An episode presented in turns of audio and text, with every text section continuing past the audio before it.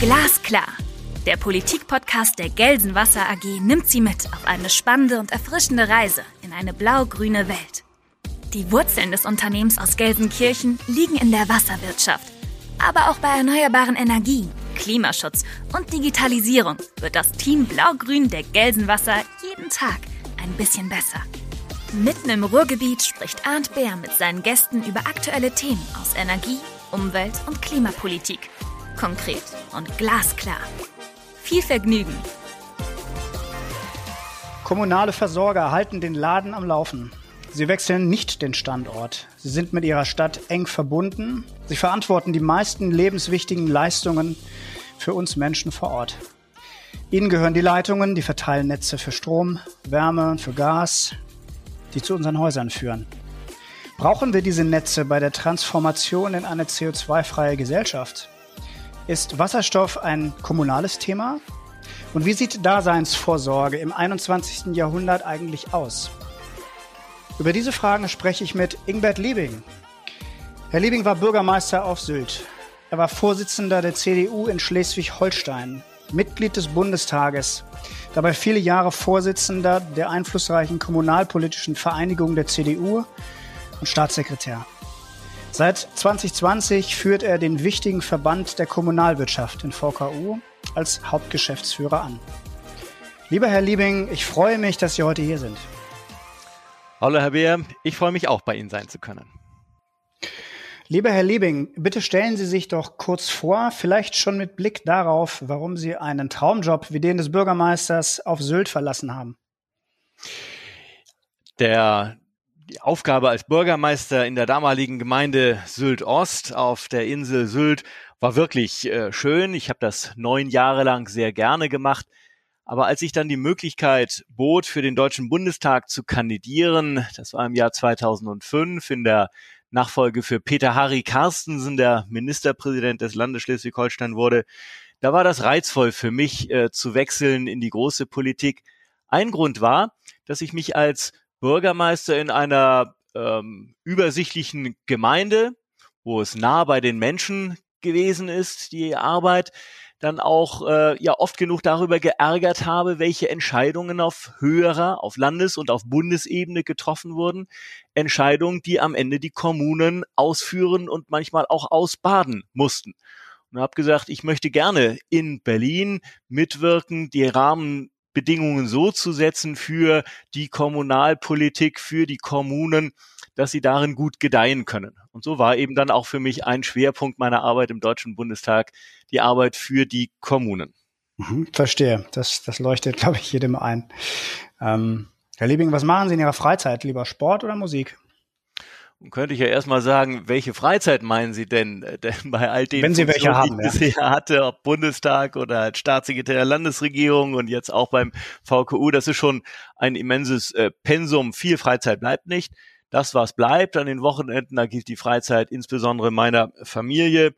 Äh, mal mache ich auch ähm, Sport, äh, mal äh, auch Musik, dann hole ich die Geige hervor, aber das ist eher selten. Ähm, ich hätte jetzt normalerweise, da, da ich Sie ja als Schleswig-Holsteiner kenne, ähm, gefragt, ob Sie segeln oder surfen, weil eines von beiden machen ja die meisten. Jetzt haben Sie aber wahrscheinlich keine Zeit für beides, oder doch? Äh, ich bin noch nie auf dem Surfbrett gewesen. Äh, segeln ja, äh, wenn sich die Gelegenheit bietet, bei jemand mitzusegeln, ich habe kein eigenes Boot, äh, dann mache ich das sehr gerne. Äh, auf jeden Fall eher segeln als surfen. Was ist Ihr Lieblingsplatz auf Sylt?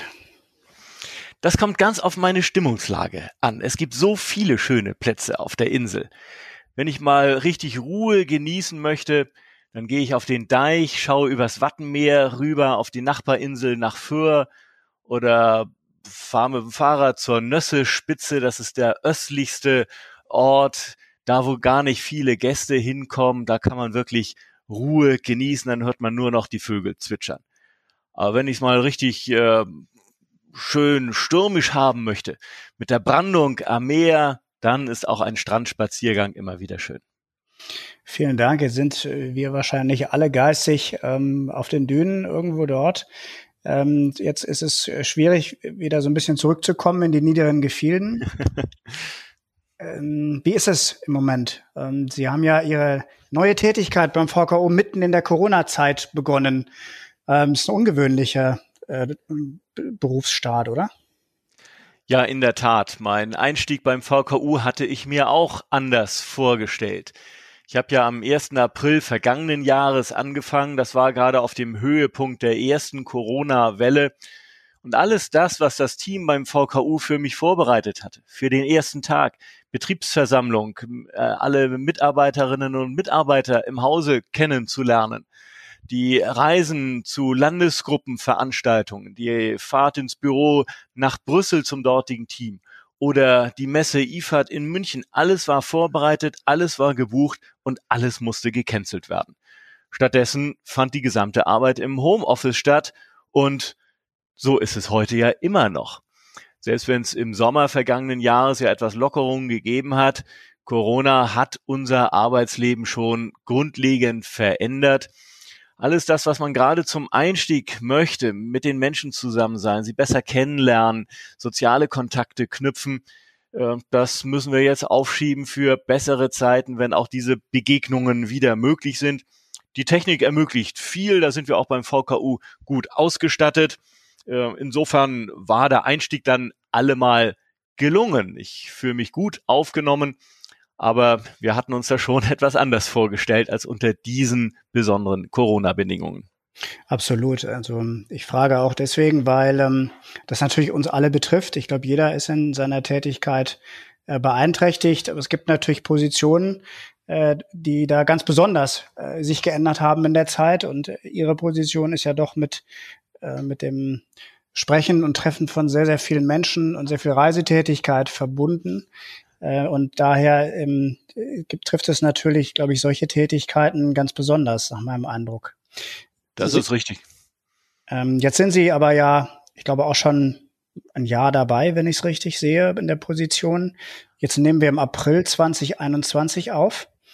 Hm, wie steht die Kommunalwirtschaft da gerade aus Ihrer Sicht? Die Kommunalwirtschaft hat gerade in diesem Jahr der Corona-Pandemie gezeigt, was sie kann. Sie hat Deutschland am Laufen gehalten.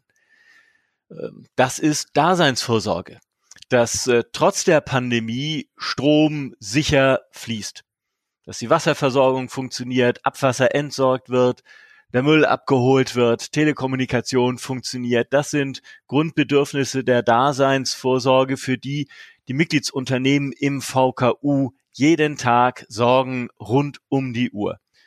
Dabei haben diese Unternehmen ja auch mit den gleichen Schwierigkeiten zu kämpfen wie alle anderen Unternehmen auch.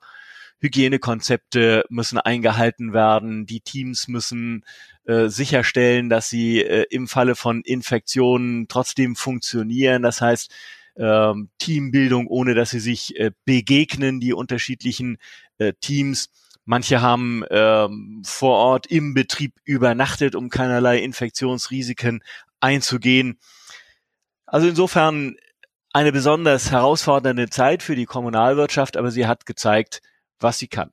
Mhm. Dabei gibt es aber auch Unterschiede innerhalb der Kommunalwirtschaft, was jetzt die wirtschaftlichen Auswirkungen anbelangt. Äh, der ÖPNV ist deutlich stärker gebeutelt als die Energie- oder die Wasserwirtschaft. Wasser braucht man äh, trotz Corona, aber äh, die wirtschaftlichen Einbußen beim ÖPNV, aber auch bei den Kommunen selber, bei der Gewerbesteuer, das sind sicherlich die gravierendsten Einbrüche in diesen zwölf Monaten, in den vergangenen zwölf Monaten gewesen. Mhm. Ähm, Sie sind ja ein, ein, großer Experte, langjährig im, im, kommunalen Geschäft und in der kommunalen politischen Struktur. Ähm, jetzt gibt es zumindest nach meiner Erfahrung ja schon immer diese diese Dreifaltigkeit der Handlungsebenen Bund, Land und Kommune. Ja. Wie, wie beurteilen Sie jetzt aus der Sicht des Kommunalen? Sie werden ja natürlich wahrscheinlich jetzt äh, vorsichtig sein wollen mit Kritik, aber hm, die, es gab ja doch viel Kompetenzgerangel und viel Diskussionen um die Bund-Länder-Diskussionen, die endlosen im Zusammenhang mit Infektionsschutzgesetz. Jetzt gibt es eine stärkere Kompetenz in Richtung Bund, Stichwort Notbremse. Und am Ende sind ja die Kommunen diejenigen, die oftmals zuständig sind, wenn man ehrlich ist. Richtig. Ähm, wie, wie beurteilen Sie äh, diese, diese doch schwierige Diskussion um den Föderalismus? Ich beginne mal mit dem Blick auf die Kommunen selber. Äh, ohne die Leistungsfähigkeit der Kommunen hätten wir das, was wir geschafft haben, mit dieser Pandemie so weit klarzukommen, nie erreicht. Der, der Einsatz, äh, und auch der Entscheidungskompetenz äh, vor Ort, alles zu regeln, die Einhaltung von Regeln zu kontrollieren, aber auch äh, die Arbeit der Gesundheitsämter, die die Infektionsgänge überwachen, die Infektionswege. Ähm, das ist eine großartige Leistung der kommunalen Ebene. Auch wenn es um äh, den Aufbau von Teststrukturen geht, der Impfstrukturen, ähm, da haben die Kommunen Großartiges geleistet. Das wäre über eine zentrale Bundesbehörde schwerlich möglich gewesen. Da zahlt sich aus, diese Dezentralität, je nach unterschiedlichen Verhältnissen vor Ort passgerechte Lösungen zu entwickeln. Das ist die Leistungsstärke der kommunalen Ebene. Aber ich habe ja auch in meinem Berufsleben alle drei Ebenen kennengelernt. Als Bürgermeister in einer Gemeinde, als Mitglied im Bundestag, aber auch als Staatssekretär in einer Landesregierung. Und äh, als Bevollmächtiger des Landes Schleswig-Holstein beim Bund habe ich auch die Arbeit im Bundesrat intensiv kennengelernt. Einerseits, ja, hat der Föderalismus seinen äh, Vorzug und es kommt nicht von ungefähr, dass er ja auch so entwickelt worden ist nach äh, 1945, äh, beruht ja auch auf einer geschichtlichen Entwicklung in Deutschland. Deutschland ist nie ein Zentralstaat gewesen. Aber in einer Krise wie dieser, die wir jetzt haben, erleben wir nach meiner Auffassung schon auch Schwächen im Föderalismus. Äh, ich habe es als extrem ärgerlich empfunden, dass wir doch im Vier-Wochen-Rhythmus Ministerpräsidentenkonferenzen erleben mussten. Lange Diskussionen, schwierige Diskussionen, hinterher werden Ergebnisse verkündet, manchmal spät in der Nacht und am nächsten Tag haben die Minister, manche Ministerpräsidenten dann doch ihr eigenes Ding gemacht und sich überhaupt nicht um die Beschlüsse geschert. Mhm. Und äh, das festigt nicht das Zutrauen der Menschen. Insofern habe ich auch volles Verständnis dafür, dass die Bundeskanzlerin ähm, dann ähm, nach Ostern gesagt hat, das müssen wir jetzt äh, doch stärker bundeseinheitlich regeln nicht, dass vor Ort quer durch die gesamte Republik überall das Gleiche gilt, aber dass die Entscheidungen nach gleichen Maßstäben getroffen werden, das war schon, denke ich, sehr richtig und auch wichtig. Also Sie haben ein großes Verständnis für die aktuelle Regelung der Bundesnotbremse. Ja, ich sehe die Notwendigkeit und ich gehöre auch zu denjenigen, die im Zweifelsfalle nochmal lieber eine Nummer vorsichtiger vorgehen, wollen und sagen, wir müssen noch mal die Füße stillhalten. Ich verstehe jeden Wunsch nach Lockerungen. Mir selber geht's ja nicht anders. Ich sehne mich auch danach, mich wieder mit Freunden und Bekannten treffen zu können und freue mich auf einen Urlaub. Äh, aber es nützt ja nichts, äh, wenn dann die Situation in unserem Gesundheitswesen äh, uns aus dem Ruder gerät. Wir reden über das Leben von Menschen.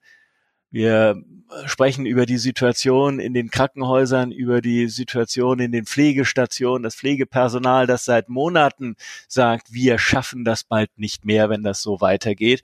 Und deswegen ist es notwendig, alles zu tun, um diese Pandemie auch in den Griff zu bekommen. Mhm. Sehe ich ähnlich. Ähm, ich glaube im Übrigen auch, dass wir uns auf der Zielgeraden befinden, wenn ich so die letzten Tage betrachte in meinem Umfeld, aber vielleicht bin ich da auch zu positiv. Ich glaube nur, dass man jetzt so langsam auch das Ende des Tunnels irgendwo sehen kann. Wenn man mal so ein bisschen Richtung Zukunft guckt, ähm, also ich bin letztens nochmal in der Stadt gewesen, ähm, das ist schon erschreckend, ähm, habe ich nochmal selber reflektiert. Äh, also jetzt gibt's auch schon einige Läden nicht mehr, die es vorher gab. Ähm, dann ist der, also natürlich ist viel weniger Verkehr. Jetzt fragt man sich so langsam, wie ist das eigentlich, wenn also mal angenommen, irgendwann ist diese Pandemie im Griff. Was glauben Sie, so mit Blick auf das städtische Leben oder das kommunale Leben? Wie wird das so sein wie vorher? Ich glaube, dass ganz vieles nicht mehr sein wird wie vorher. Äh, das gilt auch für das Bild, das die Innenstädte abgeben. Ähm, die Menschen haben sich jetzt äh, seit über einem Jahr doch stärker daran gewöhnt, im Onlinehandel äh, shoppen zu gehen. Und so ist es notwendig, sich wieder neue Gedanken dafür, darüber zu machen, wie können wir die Innenstädte als Lebensraum, als attraktiven Aufenthaltsraum zurückgewinnen. Der Deutsche Städtetag hat vorgeschlagen, ein Förderprogramm aufzulegen, zweieinhalb Milliarden über die nächsten fünf Jahre, um äh, in die Aufenthaltsqualität zu investieren, aber auch Konzepte zu entwickeln, hat vorgeschlagen, ein Vorkaufsrecht für die Kommunen für leerfallende Immobilien. Und ich glaube, das ist auch ein wichtiges Element. Äh, denn Leerstand ist äh, hässlich für die Innenstädte. Und wenn das erstmal beginnt, in diese Spirale zu kommen mit Leerstand, dann ist es auch für die Nachbargeschäfte nicht mehr attraktiv. Dann ist die gesamte Innenstadt nicht mehr attraktiv und dann beginnt eine Teufelsspirale nach unten. Die kann durchbrochen werden, wenn die Kommune eine starke Rolle hat und dies auch annimmt als ihre Aufgabe. Wenn ähm, City Manager auch sich um diese Themen kümmern. Also ich glaube, da ist viel zu tun dies ist ein Bereich, der sicherlich ähnlich wie auch das Arbeitsleben sich verändern wird, auch auf Dauer über Corona hinaus, wo wir spüren werden, Corona war eine starke Zäsur in vielerlei Hinsicht. Hm, spannende Vorstellung. Ähm, das würde ich mal, muss man ganz stark darauf achten, wie sich jetzt tatsächlich die, wie sich die Menschen orientieren. Und ähm, es hat ja auch eine gewisse Chance, die es birgt, ähm, dann über Leerstand, über freistehende Plätze vielleicht nochmal wieder ganz neu nachzudenken. Wie sind Veränderungen hat es ja immer gegeben äh, in den Städten, aber wichtig ist, dass äh, dies aktiv angepackt werden kann, dass die Städte auch in die Lage versetzt werden, sich äh, diesem Veränderungsprozess zu stellen. Wie passen die Stadtwerke da hinein? Ähm, die Rolle der Stadtwerke oder der kommunalen Versorger ist ja doch immer ähm, untrennbar mit dem der Kommune verbunden. Äh, ändert sich die, die Sicht des, der Daseinsvorsorge? Sie haben sich ja auch ähm, bisschen neu sortiert oder haben sich diesem Thema Daseinsvorsorge gewidmet in Ihren ersten Monaten. Ja. Was glauben Sie? Ähm, zunächst möchte ich nochmal anknüpfen daran, dass die kommunalen Unternehmen, die Stadtwerke ja gezeigt haben, dass sie Daseinsvorsorge können und sicherstellen und äh, dass das auch einen besonderen Wert hat. Und das ist auch bei den Menschen angekommen. Es gibt eine sogenannte Institution, ein sogenanntes Institutionen-Ranking, eine Vertrauensumfrage von Forsa, die regelmäßig erstellt wurde. Es gab eine Sonderbefragung im vergangenen Jahr zu Corona. Welchen Institutionen vertrauen die Menschen? Da haben gerade die kommunalen Unternehmen einen besonderen Satz nach vorn gemacht. 73 Prozent der Menschen vertrauen ihrem Stadtwerk, ihrem kommunalen Unternehmen vor Ort. Sie sehen deren Leistungsfähigkeit. Und 73 Prozent, das ist fast auf dem Niveau des Bundesverfassungsgerichtes, mehr geht kaum noch. Also es kommt auch bei den Menschen an, diese Leistung der äh, kommunalen Unternehmen. Dabei ist das nie statisch, sondern Daseinsvorsorge wandelt sich ja auch der gesamte Themenkomplex der Digitalisierung und digitaler Dienstleistungen rückt zunehmend auch in den Fokus der Stadtwerke. Also Digitalisierung als neues großes Feld, was zu den anderen dazukommt. Sehen Sie eine Veränderung in dem im Kerngeschäft? Also Sie haben den ÖPNV angesprochen, äh, der im Moment natürlich stark gebeutelt ist, aber der wahrscheinlich sogar ähm, nach Corona hoffentlich wieder ausgebaut wird, also wieder ähm, im Moment wird er ja ein Stück weit am Leben erhalten, aber dann vielleicht ausgebaut wird. Ist das ein Tool, um Klimaschutz zu betreiben? Also ist Klimaschutz ein Teil von Daseinsvorsorge? Auf jeden Fall stellt sich auch die Daseinsvorsorge und die Kommunalwirtschaft der Aufgabe des äh, Klimaschutzes mit all ihren Handlungsweisen, mit ihren Geschäftsfeldern einen Beitrag dazu zu leisten, weil Klimaschutz äh, ist die übergeordnete Aufgabe, der wir uns in diesem Jahrhundert auch zu stellen haben. Die Zielsetzung auf europäischer Ebene ist vorgegeben, bis Mitte des Jahrhunderts äh, CO2-frei werden zu wollen, der erste klimaneutrale Kontinent. Aber das sind ja alles Beschlüsse auf äh, hoher Ebene. Mhm. Nichts geschieht, wenn es nicht vor Ort passiert.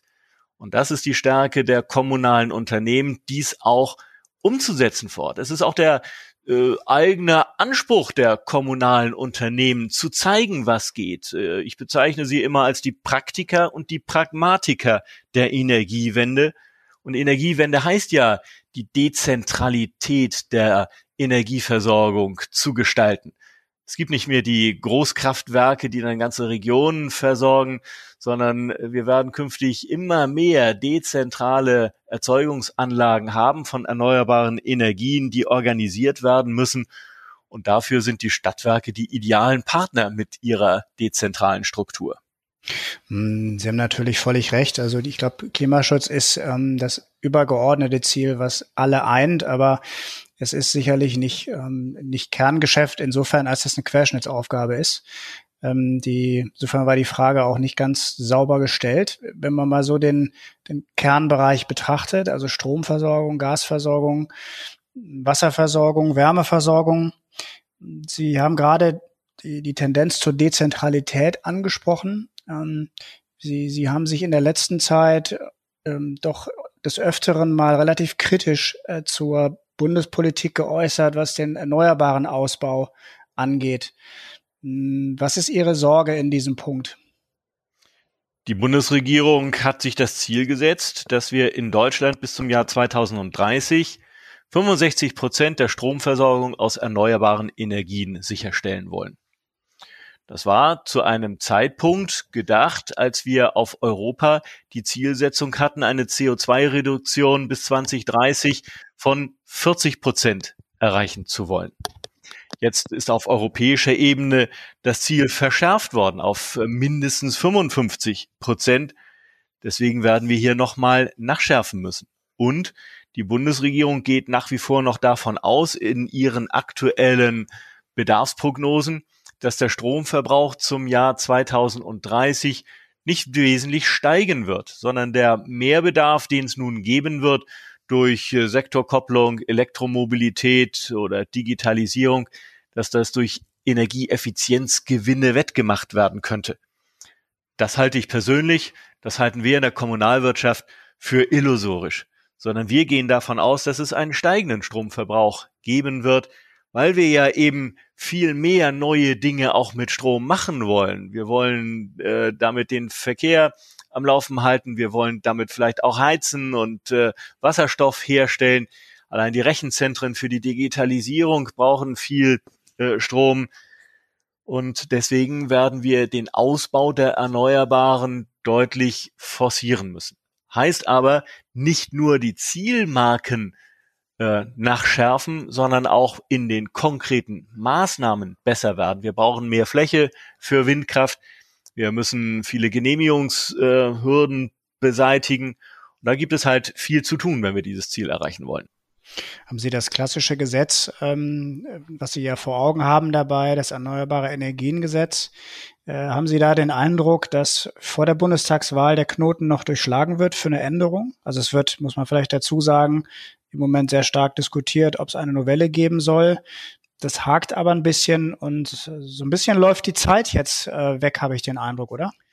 So ist es. Viel Zeit bleibt ja nicht mehr. Die Bundestagswahl ist im September, aber faktisch endet diese Wahlperiode Ende Juni. Wir haben noch vier Sitzungswochen des Deutschen Bundestages, drei Durchgänge im Bundesrat und dann ist Ultimo. Dann passiert da nichts mehr.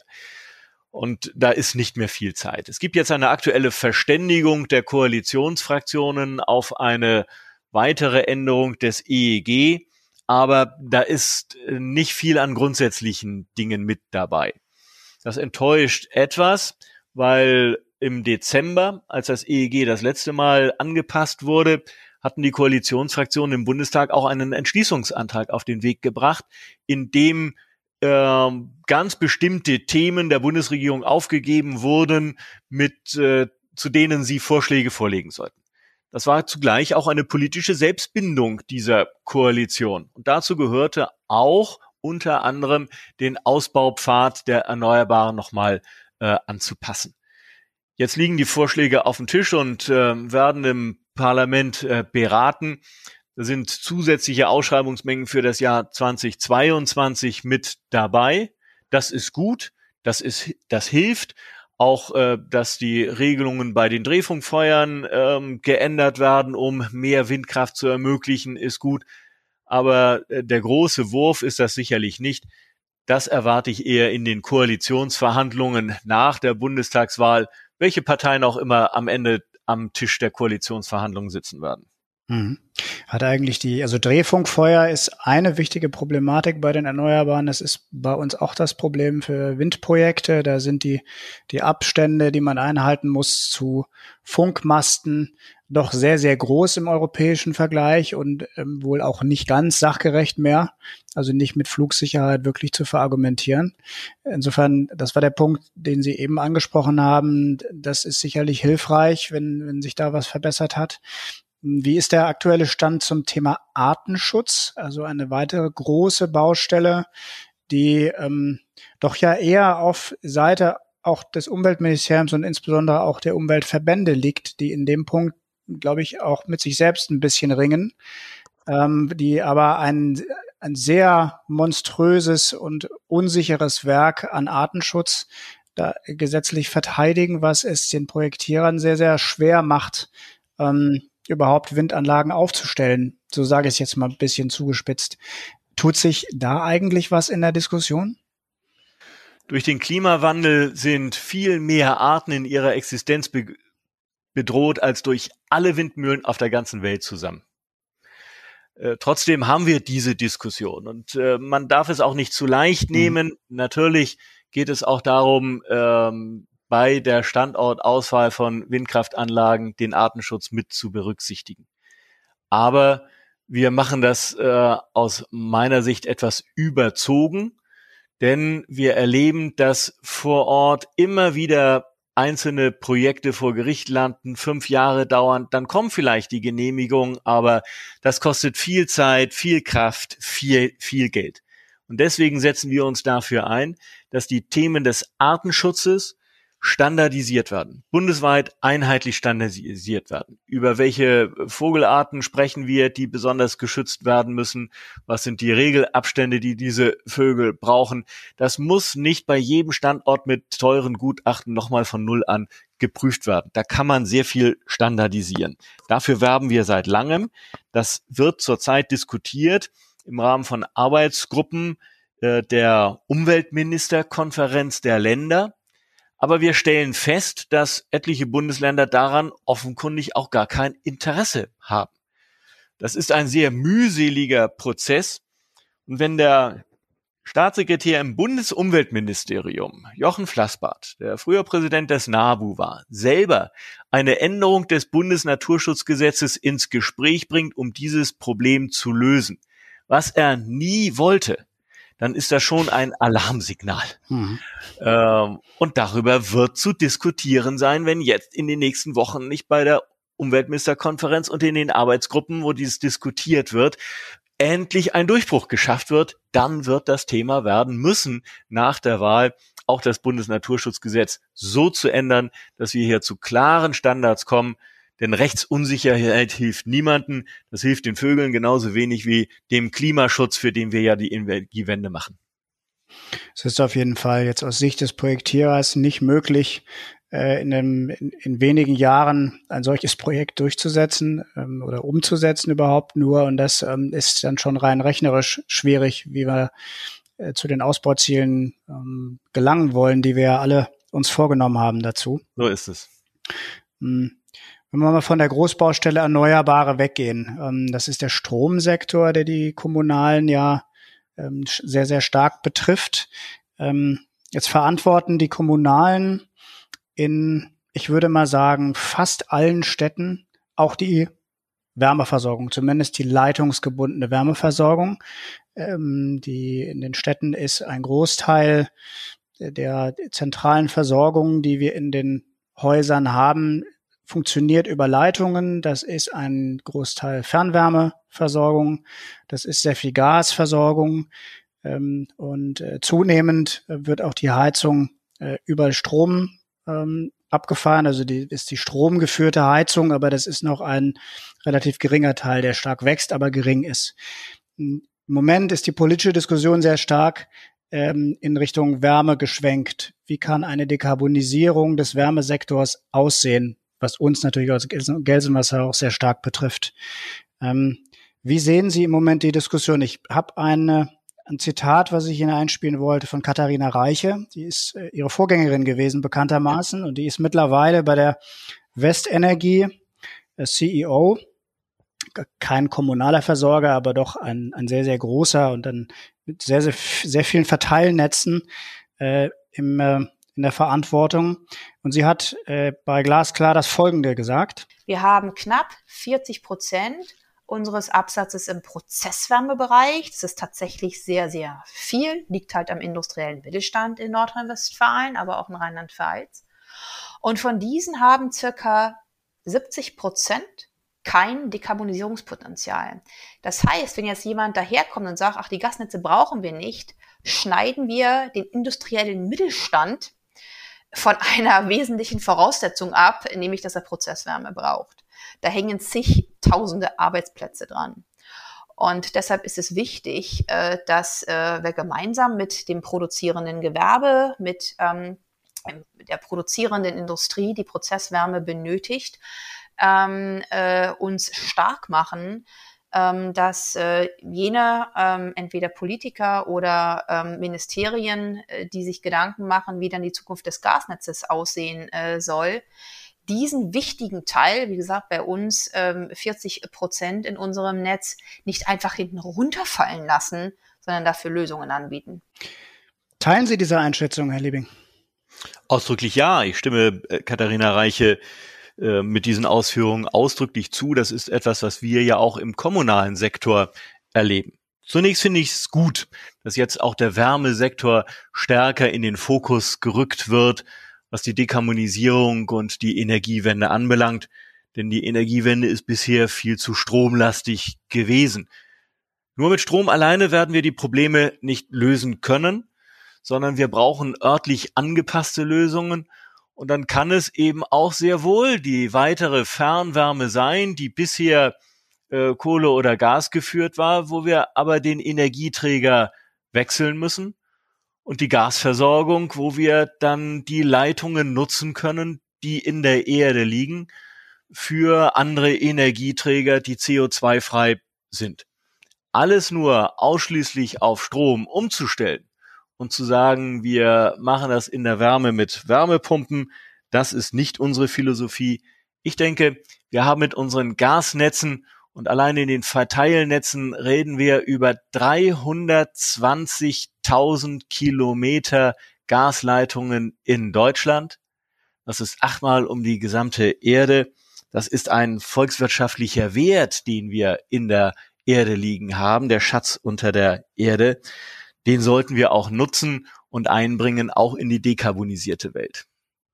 Ich finde das immer insofern interessant, als es ja am Anfang so eine Diskussion gab, die der Wasserstoff, der erzeugt wird, der ist für die Industrie äh, und ähm, der ist zu kostbar und ähm, der, der kann nicht in anderen Bereichen eingesetzt werden. Äh, nun ist aber das, was da Industrie genannt wird, nur ein kleiner Teil der echten Industrie. Äh, und ähm, rein rechnerisch ist der überwiegende Teil eben nicht ganz groß über Inseln versorgt, sondern hängt sozusagen in den Verteilnetzen zwischen mitten unter uns, ähm, Gewerbe, mittleres, kleineres Gewerbe, bis hin zu äh, Keramik und Metall verarbeitenden Industrie. Und ähm, da sind wir jetzt zum Beispiel auch gerade erst dabei, genauer nachzugucken, wie so die Anteile sind. Wir haben auf jeden Fall schon ein gutes Gefühl dafür, dass sie höher sind, als wir dachten. Gibt es ja. bundesweit aus Ihrer Sicht schon Einschätzungen dazu? Erste, wie, wie hoch so die Anteile sind? Gibt es ähm, Verbände, den IHKs, die sich schon kümmern um dieses Thema oder ist das noch in den, in den Anfangsstadien? Ähm, es wird vielfältigst untersucht. Es gibt den Wärmedialog im Bundeswirtschaftsministerium. Ähm, der Wasserstoffrat hat sich äh, gerade dazu bekannt äh, und dafür geworben, dass jetzt noch keine Vorfestlegungen erfolgen, sondern dass in Studien auch das Potenzial von Wasserstoff im Wärmemarkt mit untersucht werden soll. Ich erlebe jedenfalls ganz viele kommunale Unternehmen, die sich mit diesem Thema befassen, die Geld in die Hand nehmen, die investieren, die Konzepte entwickeln, die an Forschungs- und Förderprogrammen teilnehmen ähm, zur dezentralen Erzeugung von Wasserstoff und von dezentralem Verbrauch. Und das ist das Gegenteil von dem, was die nationale Wasserstoffstrategie der Bundesregierung vorsieht, die sich ja ausschließlich auf die großindustriellen Anwendungen fokussiert.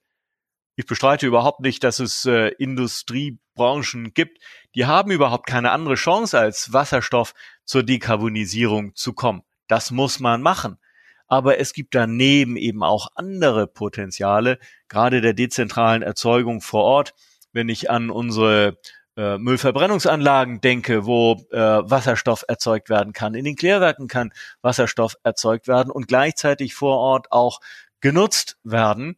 Da gibt es eben auch die Entsorgungsbetriebe, die dann den selbst erzeugten Wasserstoff nutzen, um äh, damit ihn einzusetzen in den Müllfahrzeugen. Das ist regionale Wertschöpfung, Wirtschaftung vor Ort, regionale Wirtschaftskreisläufe, wie wir sie uns vorstellen, das ist auch ein Ausdruck von Nachhaltigkeit. Ähm, jetzt haben Sie die Wasserstoffstrategie des Bundes gerade schon angesprochen. Ähm, völlig richtigerweise. Sie haben ja einen klaren Blick darauf. Ähm, Sie, wie schätzen Sie das ein? Gibt es Themen, die dort noch verändert werden müssen? Also erstmal ist die, wie sehen Sie die Umsetzung gerade der Wasserstoffstrategie? Ich habe verstanden, dass dass Sie das auch so einschätzen, dass im Moment noch sehr großskalig gedacht wird, große Erzeugung, große Abnehmer und dass eigentlich die, die Kleinteiligkeit und die Dezentralität, die der Energiewende innewohnt, noch überhaupt nicht berücksichtigt worden ist dort. Gibt es Anzeichen dafür, äh, dass sich das ändert oder sind Sie da, stoßen Sie da im Moment noch auf Unverständnis? Die Diskussion wird im Moment äh, sehr intensiv geführt, auch in der Politik, weil auf dem Tisch des Deutschen Bundestages auch ein Gesetzentwurf der Bundesregierung liegt zur Änderung des Energiewirtschaftsgesetzes. Neben der Umsetzung von europarechtlichen Regeln geht es dort um die Regularien, um die Regulierung reiner Wasserstoffnetze, die für die Industrie notwendig sind. Dieser Gesetzentwurf liegt in der Logik dieser nationalen Wasserstoffstrategie, einen konzentrierten Fokus auf diese großindustrielle Anwendung zu legen. Und wenn nur einige wenige Großindustriebetriebe im Blick sind, dann mag es naheliegen, dafür reine äh, Inselnetze, reine Wasserstoffnetze zum jetzigen Zeitpunkt zu planen. Wir halten das aber keineswegs für den richtigen Weg sondern wir empfehlen die Wasserstoffstruktur aus der vorhandenen Erdgasstruktur heraus zu entwickeln und eben keine Parallelstrukturen aufzubauen. Das ist der Inhalt des äh, Gesetzentwurfs der Bundesregierung, dass Wasserstoff, reine Wasserstoffnetze isoliert von den Gasnetzen geregelt werden. Wir halten einen anderen Weg für richtig, für, für besser, nämlich den integrierten Ansatz Wasserstoffwirtschaft aus der Gasstruktur heraus zu entwickeln. Erst durch Beimischung und dann sukzessive auch durch äh, Umstellung von Erdgasnetzen auf Wasserstoffnetze oder synthetische Gase, jedenfalls CO2-freie Gase. Und da können auch zu einem früheren Zeitpunkt solche Industrielösungen mit äh, Bestandteil sein, aber sie sollten Bestandteil eines Transformationsprozesses sein, den wir äh, empfehlen die Gremien des VKU, der Leitausschuss hat dazu gerade ein aktuelles Positionspapier auch auf den Weg gebracht. Beimischung hätte natürlich auch den großen Vorteil, dass man sehr gut steuern kann, ähm, wie viel Menge dort reingeht und ähm, man also eine sichere Abnahme hat für eine bisher noch unsichere Erzeugung, wo wir alle ja gar nicht richtig wissen, wie schnell geht das denn überhaupt mit dem Hochlauf von grünem Wasserstoff. Ja. Ähm, das macht es, ähm, soll ich das sagen, da für den Abnehmer auch unheimlich schwierig, sich jetzt umzustellen. Und auch für einen Industriekunden, der im Netz hängt, auch sehr schwierig zu sagen, ich stelle meine Prozesse um, weil ich, es kann mir ja keiner fest garantieren, dass ich zu 100 Prozent Wasserstoff drin habe.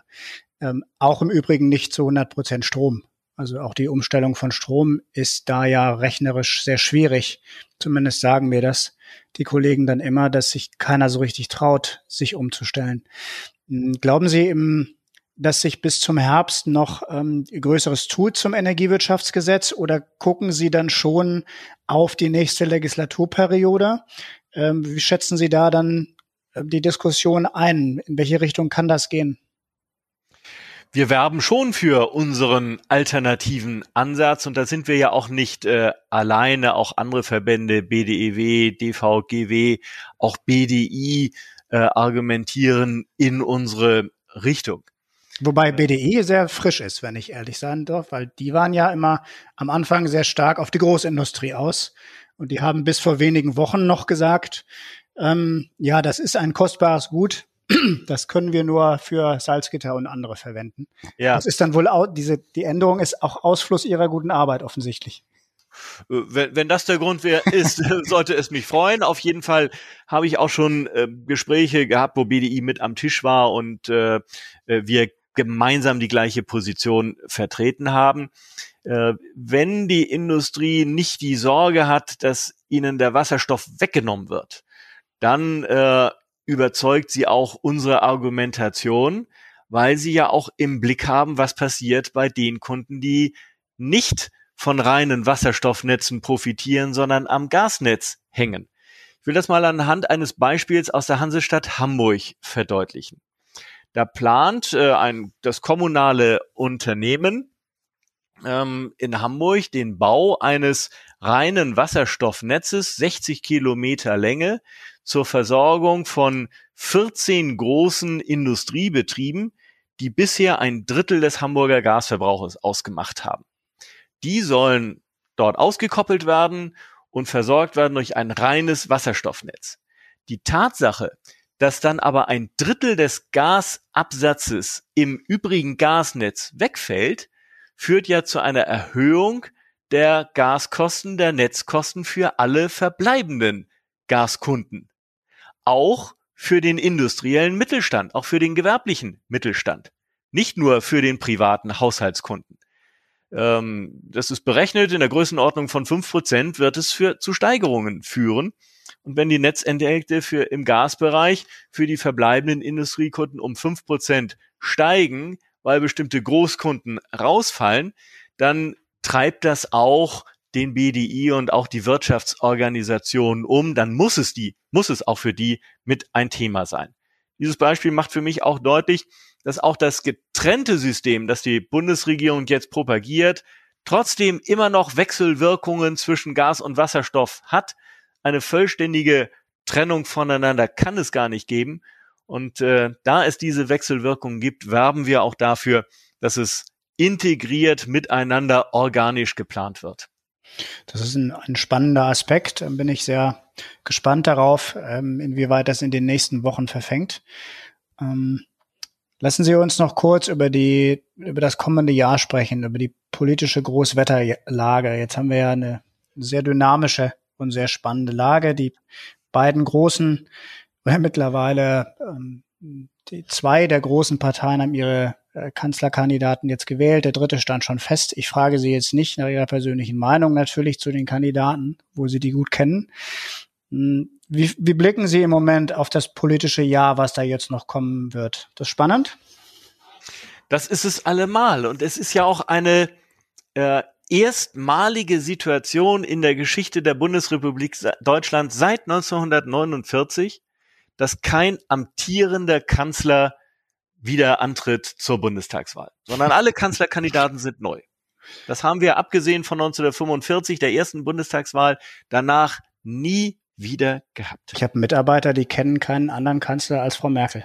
Ja, das, das glaube ich gerne. Und so gab es äh, auch nach 16 Jahren Kohl viele, die, die nichts anderes als Helmut Kohl kannten. Das war bei mir damals so, ja. definitiv einen Wechsel geben. Das steht fest, weil die Amtsinhaberin nicht wieder antritt. Das macht es ein Stück weit offener, weil es nicht ein Amtsinhaber und mehrere Herausforderer oder einen Herausforderer gibt, sondern alle treten neu an. Äh, aber natürlich zwei Parteien aus Regierungsverantwortung, die eine Bilanz äh, vorlegen. es ist allemal spannend. Es ist auch deswegen spannender, nochmal spannender geworden, weil wir eine stärkere Aufsplitterung in der Parteienlandschaft haben. Was ich persönlich nicht unbedingt gut finde, weil Mehrheitsbildungen damit schwieriger werden. Das haben wir vor vier Jahren schon erlebt. Da bedurfte es zweier Anläufe in den Koalitionsverhandlungen, um am Ende zu einer Regierung zu kommen. Ich denke, wir sind äh, mit äh, einem stärker konzentrierten Parteiensystem über viele Jahrzehnte hinweg in der Bundesrepublik auch gut gefahren. Aber die Menschen entscheiden und das ist ja auch das Gute an einer Demokratie, dass wir diese Wahlfreiheit äh, haben. Es ist allemal ein spannendes politisches Jahr 2021. Genau, die Menschen entscheiden. Das ist ein, ein wunderbares ähm, Schlusswort dafür. So soll es sein in der Demokratie. Ähm, ist ja auch sehr dynamisch. Also ich hätte bis vor einigen Wochen das nicht gedacht, dass es so spannend wird. Aber jetzt warten wir einfach mal ab, was die nächsten Monate so bringen. Ähm, lieber Herr Liebing, meine Abschlussfrage an jeden meiner Interviewgäste ist die folgende. Ähm, welche glasklare Frage oder welche Frage hätten Sie gerne für das kommende Jahr 2021 gerne für sich noch glasklar beantwortet? Ich hätte gerne die Frage nach der grundlegenden Reform von Steuern, Abgaben und Umlagen im Energiebereich beantwortet. Es gab zunehmend Signale aus der Politik, aus der Wirtschaft, dass dieses Thema, über das nun lange genug gesprochen wird, äh, doch auf die Agenda der Politik kommt. Aber die Große Koalition hat es nicht mehr in Angriff genommen. Nun muss im Jahr 2021 hoffentlich in den Koalitionsverhandlungen dazu der Rahmen neu gesetzt werden. Denn das ist für mich eine der Schlüsselthemen für den Erfolg der Energiewende. Ähm, wenn wir viel mehr mit Strom machen wollen, mit sauberem Strom aus erneuerbaren Energien, wenn wir damit heizen wollen, wenn wir damit Auto fahren wollen, dann äh, ist der Strom einfach zu teuer aber nicht deswegen, weil er zu teuer produziert wird, sondern weil äh, die staatlichen äh, Abgaben, Umlagen, die Steuern drauf es zu teuer machen. Das gab Sinn, als wir vor 20 Jahren noch 95 Prozent äh, fossile Stromerzeugung oder aus Kernenergie hatten, ähm, um einen Anreiz zu schaffen zum Strom einsparen. Jetzt haben wir eine völlig andere Situation. Diese grundlegende Reform ist längst überfällig. Und diese Frage, wie wir das hinbekommen, die hätte ich gerne schon beantwortet gesehen. Nun habe ich die Hoffnung, dass das dann eben in diesem Jahr, äh, wenn nicht mehr vor der Wahl, dann eben nach der Wahl in den Koalitionsverhandlungen beantwortet wird. Großartig. Das ist ein, ein ganz dickes Brett, aber eine sehr, sehr wichtige Wohlwahr. Frage. Ja. Also wenn Sie, das, das gibt mir Mut, wenn Sie das noch dieses Jahr sehen, dann haben wir ja noch einiges Großes vor. Äh, lieber Herr Liebing, hat mich sehr gefreut, äh, mit Ihnen das Interview zu führen. Hat mir großen Spaß gemacht. Ich wünsche Ihnen persönlich, dass Sie natürlich gesund bleiben, wie man heutzutage sagt, aber auch weiterhin Spaß und Freude an der an ihrer Tätigkeit haben und ähm, viel Erfolg auch im Dienste unserer kommunalen Sache. Und ich grüße Sie ganz herzlich nochmal nach Berlin. Vielen Dank. Das wünsche ich Ihnen auch. Vielen Dank für Ihr Interesse und für das äh, spannende Gespräch mit Ihnen, das mir auch viel Freude gemacht hat. Viel Erfolg Ihnen persönlich und äh, dem Unternehmen Gelsenwasser. Dankeschön. Liebe Hörer, wenn Sie Fragen zu diesem Thema haben oder Hinweise oder mir Ihre Meinung dazu sagen möchten, dann schreiben Sie mir sehr gerne an redaktion.glasklar.ruhr. Auch über Lob, Kritik und Anregungen zu diesem Podcast freue ich mich natürlich. Schauen Sie gerne auch mal auf der Gelsenwasser Homepage nach weiteren Infos. Ich hoffe, dass Ihnen diese Folge gefallen hat und ich freue mich, wenn Sie bei der nächsten wieder dabei sind. Bis bald. Das war Glasklar, der Politikpodcast der Gelsenwasser AG. Rund um Wasser, Energie, Klima und Digitalisierung. Wir hoffen, es hat Ihnen gefallen. Danke fürs Zuhören und bis zur nächsten Folge von Glasklar.